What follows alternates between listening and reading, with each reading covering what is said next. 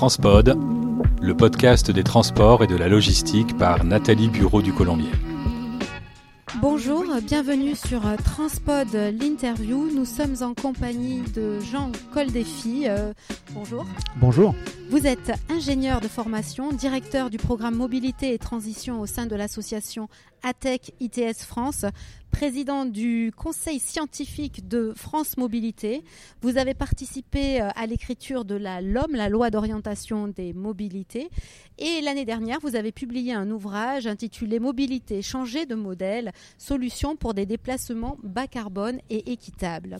Alors, première question, pourquoi les émissions de gaz à effet de serre ne cessent d'augmenter malgré euh, toutes les politiques dans les transports de report modal? Pourquoi ça augmente, ça augmente, ça augmente? Alors ça n'augmente pas, mais c'est stable. Depuis 1990, euh, entre 90 et 2020, elles sont au même niveau, mais c'est le seul secteur dont les émissions ne baissent pas. Dans le transport de marchandises, ça augmente. Ça oui, ça augmente dans le transport, mais là on parle sur les transports de personnes, c'est à peu près stable. Et euh, la question, effectivement, c'est pourquoi, pourquoi ça ne baisse pas? En fait, je, moi je vois plusieurs raisons. Premièrement, la mobilité, c'est ce qui vous permet de vivre.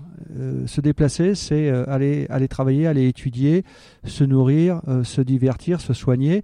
Et donc, on ne peut pas considérer la mobilité comme une nuisance. c'est quelque chose qui est essentiel à la vie de tout un chacun. Et pour les personnes les plus fragiles, si on veut par exemple trouver un emploi, pouvoir se déplacer pour aller chercher plus loin un emploi qu'on ne peut pas trouver plus près, c'est juste indispensable. Pouvoir se loger un peu plus loin parce qu'on ne trouve pas un emploi qui correspond à nos revenus ou à nos besoins plus près, c'est aussi euh, indispensable. Donc je ne suis pas convaincu qu'il faille baisser la mobilité, je suis même plutôt convaincu euh, du contraire. Donc voilà pourquoi la première raison pour laquelle ça ne baisse pas. La deuxième raison, c'est parce que euh, l'essentiel des kilomètres aujourd'hui parcourus se font en voiture en France comme dans tous les pays. Hein, et puis la France n'est pas du tout en retard sur ce, sur ce plan-là. Vous regardez l'Amérique du Nord où eux, c'est encore pire parce que là, pour le coup, eux, ça augmente. Euh, mais euh, en France, euh, la voiture, c'est 80% des, kilomètres parcourus, parce que la voiture, elle a des atouts qu'il ne faut pas négliger. Il faut regarder la réalité en face.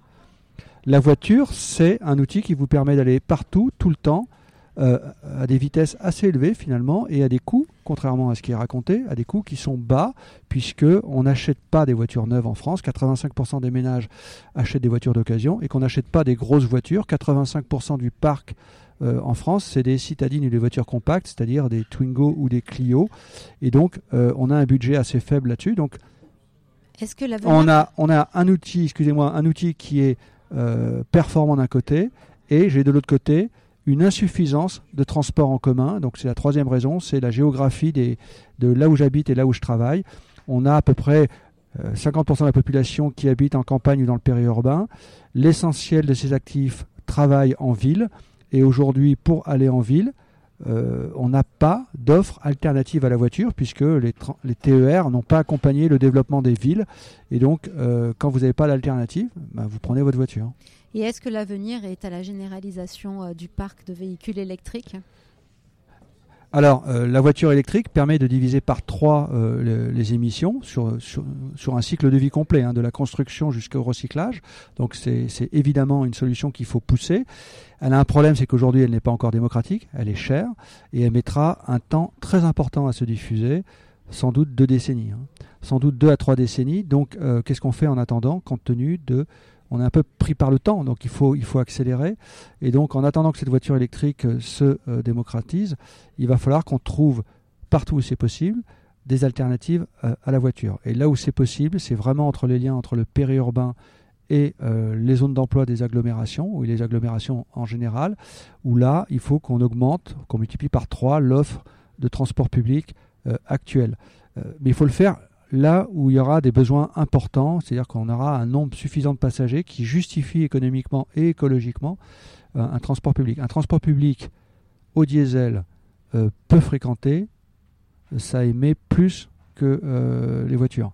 Voilà, un, TER avec moins de 40 personnes, comme beaucoup de TER sont au diesel, 40%, hein, un TER avec moins de 40 personnes, c'est émet plus que 40 voitures. Donc euh, il va falloir qu'on euh, positionne notre offre de transport public là où elle, va pouvoir être tout simplement fréquentée. Vous avez participé à un colloque euh, à Marseille sur la planification écologique avec un volet transport, hein, c'était évoqué. Quel regard portez-vous sur, euh, sur ce plan euh, et, le fait que la région sud ait été, été, désignée comme région pilote de la planification écologique? Je suis très circonspect sur une planification qui descendrait de l'État et qui se déploierait dans les territoires. Je pense qu'il faut faire exactement l'inverse. Il faut regarder les problèmes territoriaux et voir comment les résoudre, comment apporter des, des solutions. Donc, euh, je rappelle juste qu'on a dépensé sur les 20 dernières années 100 milliards dans les transports publics et que la part modale kilométrique de la voiture n'a baissé que de 3%. Donc, c'est pas parce que vous mettez des dizaines de milliards que euh, vous allez avoir euh, les effets escomptés. Donc, la région sud me paraît un très bon territoire pour plusieurs raisons. D'abord, la métropole de Marseille est à l'échelle de l'aire urbaine, c'est-à-dire ce qu'on appelle un bassin de ville, là où j'habite et là où je travaille. Et puis la région sud est la première région à avoir mis en concurrence la SNCF. Et en faisant cela, elle a pu multiplier par deux euh, son offre de train, c'est-à-dire qu'on fait deux fois plus de trains pour le même budget. Voilà, c'est-à-dire qu'on revient à des standards normaux où euh, la collectivité reprend le pouvoir, take back control, euh, sur son opérateur ferroviaire qui jusqu'à présent lui imposait ses prix et ses conditions de service. Donc c'est une, une très très bonne région. Et puis la région sud a aussi mis en place une démarche de, d'analyse euh, des solutions de mobilité en fonction de ce qu'on appelle le coût d'évitement du carbone, c'est-à-dire à quel coût, combien me coûte la tonne de carbone évitée. Si vous considérez l'argent public comme un bien commun, c'est-à-dire un bien public rare, et effectivement c'en est un, puisque ce qui est mis si vous mettez de l'argent d'un côté, ça ne sera pas disponible pour, pour l'autre, eh ben, il faut favoriser les modes qui permettent euh, pour le même euro euh, d'économiser un maximum de tonnes de carbone. Donc bravo la région sud, bravo la métropole de Marseille. Et euh, c'est assez logique qu'il soit euh, pilote dans cette affaire. Merci beaucoup pour cet entretien, Jean-Claude Delphi. Je vous en prie. Si vous avez aimé cet épisode, n'hésitez pas à liker et à bientôt pour une nouvelle interview.